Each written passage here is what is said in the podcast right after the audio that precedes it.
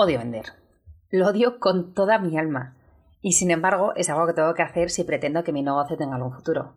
Si esto te resulta familiar, quédate conmigo porque este episodio es para ti.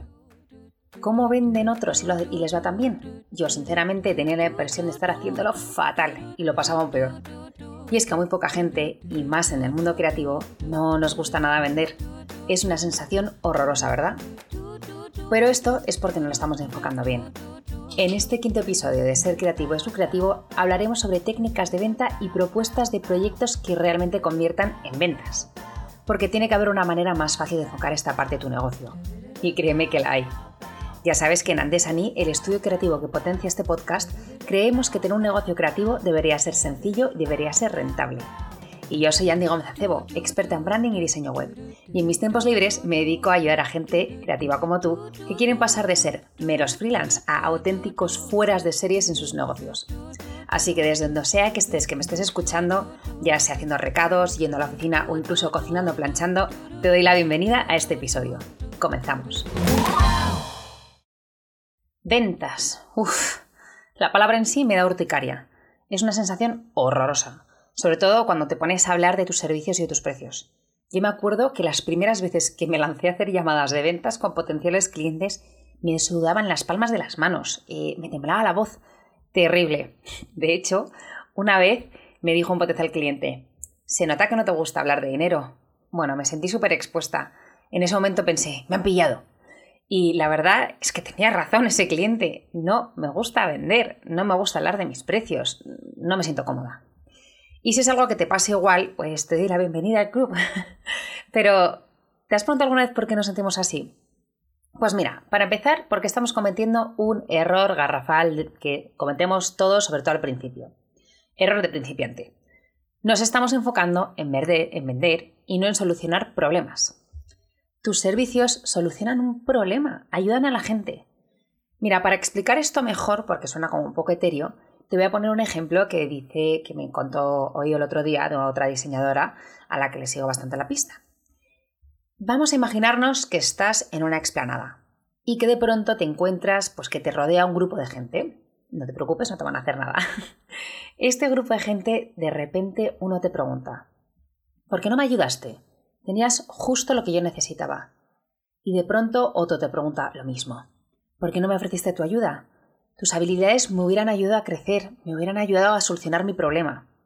Y así, cada una de estas personas. Este ejemplo te reconozco que a mí personalmente me interpeló bastante. Porque vamos a verlo, vamos a pensarlo. Tus servicios, tus habilidades y la manera en la que tú haces esas cosas son necesarias para alguien. Son importantes para ayudarles en algo concreto. Tienes una increíble capacidad de solucionar un problema para una persona real. ¡Wow! La verdad es que esto cambia bastante la película. Con esto lo que quiero que hagas es que cambies tu manera de plantear las cosas. La próxima vez que te comuniques y que promociones, te promociones en tu web, tus redes o incluso la próxima vez que tengas que hacer una llamada de ventas, piensa en esto. Si quieres, piensa que tus llamadas de ventas no son llamadas de ventas, sino son como llamadas de ayuda es como si tuvieses una necesidad concreta, como si tuvieses que llamar, yo qué sé, pues no sé, a una ambulancia o al 112 y pides auxilio. Esas personas que están llegando a ti tienen una necesidad concreta y tú tienes el increíble poder de ayudarles. Pues habiendo modificado un poco nuestro planteamiento, ahora quiero hablar de las llamadas de ventas o las llamadas de ayuda a nuestro cliente, como hemos rebautizado así de pronto en este episodio. Quiero hablar de cómo hacer esas llamadas concretamente, qué es lo que hay que decir y cómo hacerlo, lo que voy a hacer es contarte cómo lo hago yo y, bueno, pues cómo me funciona. Pero para empezar, un pequeño disclaimer. Quiero dejar algo cristalino. Cuando digo que me funciona esto, es porque me aceptan las propuestas de los clientes a los que realmente puedo ayudar. No significa que me acepten todas las propuestas, absolutamente todos los clientes con los que hablo. Vamos a tener en cuenta que estamos ayudando a personas reales con problemas reales. Y eso significa que no estamos vendiendo por vender sino que le estamos ayudando a nuestro potencial cliente a valorar si realmente somos la solución que ellos necesitan. Por eso es algo maravilloso cuando os dais cuenta, tanto el potencial cliente como tú, que no vais a ser un buen match.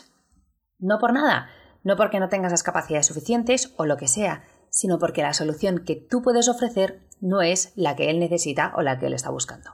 Y eso es algo muy positivo. Piensa que esto es como ir al médico. Si te rompes una pierna, no vas a ir al dermatólogo, por ejemplo. Irás al traumatólogo. Si te duele una muela, irás al dentista, no irás a hacerte un masaje con un fisioterapeuta. Pues tus servicios ayudan de manera concreta a tus clientes y las llamadas de venta están para valorar si esa es la ayuda que ellos necesitan. Ahora bien, muy bonito todo esto que me cuenta Sandy, pero ¿eso cómo se hace? Pues mira, es tan sencillo y a la vez tan complejo como toda la vida como preguntar por qué. Cuando hables con tu potencial cliente, pregúntale por qué. Él o ella te han llamado o escrito, a ti en concreto, por algo en específico. Y no es porque quieran algo, sino porque tienen un problema y quieren solucionarlo. Si te dicen que quieren una página web, por ponerte un ejemplo, pregúntales por qué. ¿Por qué una página web y no otra cosa? ¿Por qué esto? ¿Por qué es importante? ¿Por qué ahora? ¿Por qué yo? ¿Por qué? ¿Por qué? ¿Por qué? Y una vez que te hayan contestado, vuelve a preguntar. Por la sencilla razón que cuanto más hablamos del tema y más indagamos y más profundizamos, incluso en la misma pregunta, pues más en profundidad vamos a llegar.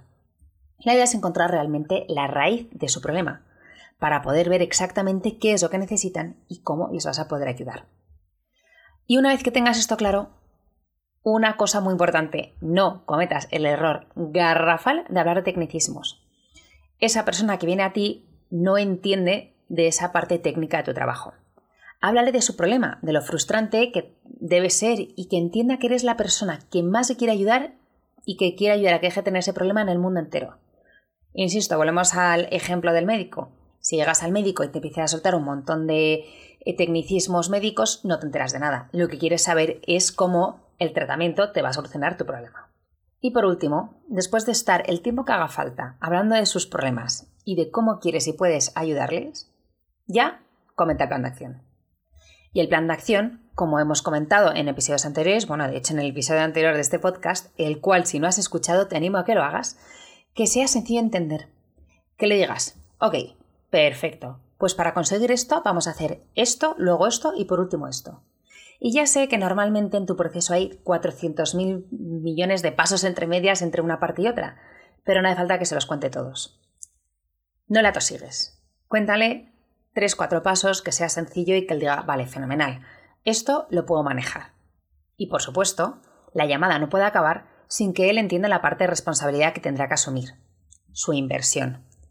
A este punto, él habrá comprendido perfectamente su problema, que es X, y que tú tienes la solución, la solución exacta que él o ella necesita. Por lo tanto, ahora toca comprometerse. Que no te asusta hablar de tus precios. Quítate la cabeza que le estás intentando timar, o no sé qué idea tenemos muchas veces de que nos estamos subiendo la parra, como quien dice. No. Tus servicios son una solución. Y volviendo otra vez al ejemplo del médico que le estamos dando muchas vueltas hoy. No hay nada peor, por ejemplo, que un dolor de muelas, ¿no? Y el proceso de acabar con ese dolor de muelas muchas veces es una mini cirugía, pues que te la quiten o que te hagan algo. Ese mal trago podríamos decir que es como una inversión. La inversión que tienes que hacer, el compromiso que tienes que hacer para atajar con el dolor de muelas. Para acabar con el dolor de muelas, tengo que pasarlo un poco mal. Pues esto es algo parecido. Ten en cuenta que la gente se compromete a muchas cosas mucho peores que pagar tus servicios todos los días pero lo hacen porque entienden que la solución es más beneficiosa que el compromiso que van a hacer. Y ya llegados a este punto, sabrás si tu cliente pasa de ser un potencial o a un casi cliente. Lo bueno de estas llamadas es que una vez que cuelgas tendrás una idea más o menos clara de si va a seguir adelante con el proyecto o no. Y eso, a pesar de lo poco que nos gustan estas llamadas, nos ayuda mucho a valorar por dónde van los tiros. Por lo tanto, no lo dudes. Llamada siempre. Pero bueno, Ahora ya imaginemos que ya hemos colgado y más o menos sabemos por dónde van los tiros. Es el momento de rematar la faena. Es el momento de hacer la propuesta. ¿Y qué es lo que debería tener una propuesta exitosa? Pues mira, esto es súper importante porque muchas veces hay muchas llamadas que parece que todo acaba bien, que hay como buen rollo, que le ha parecido bien, habéis hablado de precios, habéis hablado más o menos de tiempos, pero luego al final le mandas la propuesta y no te acaba terminando de contratar. Pues esto es porque tu propuesta no está bien encajada. Así que te voy a dar un par de tips claves importantísimos para que metas en tu propuesta. Si te enseño yo las primeras propuestas que mandé, te reirías por no llorar. Pero bueno, no pasa nada porque todos hemos pasado por eso. Pero bueno, gracias al cielo, ahora mis propuestas son muy diferentes. Y te voy a decir un poco qué es lo más importante que deberías introducir. Para empezar, lo más importante que tengas en cuenta siempre en tus propuestas, aunque tengas un modelo, es que las personalices. No cuesta nada introducir un pequeño párrafo de bienvenida. Esto, que es tan sencillo y tan poco común a la vez, puede hacer que marque la diferencia. Ten en cuenta que muchas veces un cliente está pidiendo muchos presupuestos al mismo tiempo y que estos pequeños detalles pueden hacer que se decanten por ti, incluso si supones un mayor compromiso de inversión. Una carta de bienvenida, dedicada, enfocándote en la conversación que habéis tenido, en sus problemas y en su porqué. No hace falta que sea algo muy largo, pero una pequeña introducción personalizada marca toda la diferencia. Lo segundo que quiero que tengas en cuenta es que te centres en los objetivos del proyecto. Háblale de su problema y de las soluciones que vais a trabajar para que deje de tener ese problema. Habéis hablado de esto bastante durante la llamada. Vuelve a hablarle de su problema. Esto significa que le estás hablando en su idioma y estás conectando con esa persona. La tercera parte de tus propuestas ya debe estar centrada en el cómo vais a conseguir esas metas. Le vas a dar un plan concreto. Vas a explicarle qué es lo que vas a hacer por él o por ella y le vas a contar qué entregables le vas a dar y cómo le van a traer a ese éxito que quieren. Además, le vas a explicar qué tiempos vas, en qué tiempos vas a conseguir todo eso y cómo es tu proceso creativo. Después de entender exactamente cómo vais a lograr juntos solucionar sus problemas, vas a hablarle de su compromiso en el proyecto, de su inversión, le puedes explicar también qué opciones de pago tiene y cómo son, sus cómo son tus procesos de facturación. Es el momento de poner todas las facilidades del mundo para que se sienta cómoda o cómodo con su compromiso. Y por último, le vas a decir cómo actuar una vez aceptada la propuesta. Esta parte el experto en marketing Donald Miller lo explica de una manera llamada como llamada a la acción concreta. La idea es que en este punto tu cliente tenga que hacer algo, o bien sea aceptar tu propuesta o bien sea rechazarla, pero animarle a que haga algo y que no se quede en el limbo. Y como bonus te recomiendo una cosa. Meter siempre a lo largo de tu propuesta, la puedes meter una vez, dos veces, no, hace falta que siga ningún orden concreto, pero siempre meter algún caso de éxito o de proyectos reales o incluso ficticios que se asimilen con lo que tu potencial, potencial cliente va a tener. La idea es que tu cliente se imagine cómo sería su mundo después de trabajar contigo.